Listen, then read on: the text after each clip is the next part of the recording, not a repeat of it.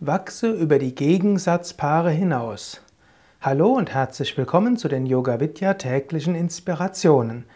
Ich spreche zurzeit über die Bhagavad Gita, das Zwiegespräch zwischen Krishna, dem Lehrer, und Arjuna, dem Schüler.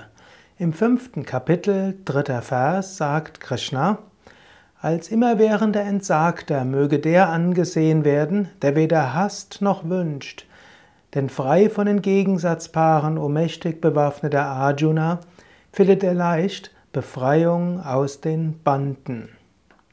Im Yoga geht es um Freiheit.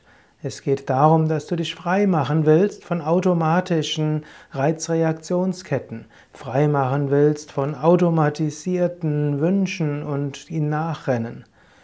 Yoga will dir helfen, wahrhaftig Freiheit zu verwirklichen. Und um diese Verwirklichung zu bekommen, gilt es, dass du dich löst von diesen Automatismen. Es ist okay, Wünsche zu haben. Wünsche sind ja auch insgesamt etwas Gutes. Wenn du morgens frühstückst, dann ist es gut, dass du etwas isst, was dir schmeckt. Wenn du die Temperatur in einem Raum anpasst, durchaus ist es gut zu schauen, wo fühlst du dich wohl. Nur du solltest daran nicht Sklave sein. Nicht gleich jedes Mal, wenn es etwas zu kalt ist, sofort die Heizung aufdrehen oder jedes Mal, wenn es sehr warm ist, die Fenster aufmachen. Insbesondere gilt es, dass du nicht Streit suchst, nur wegen Kleinigkeiten, nur wegen kleinem Mögen und Nichtmögen.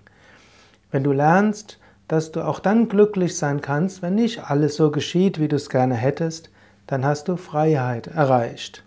Überlege gerade heute, wann könntest du vielleicht mal einen Wunsch nicht erfüllen? Wann könntest du mal etwas trotzdem machen, obgleich du es nicht magst? Nur so, ohne irgendeinen anderen Grund, nur um Freiheit zu zeigen, um zu zeigen, du bist Herr in deinem geistigen Hause und du bist nicht Sklave von deinen Gedanken, Wünschen und Emotionen.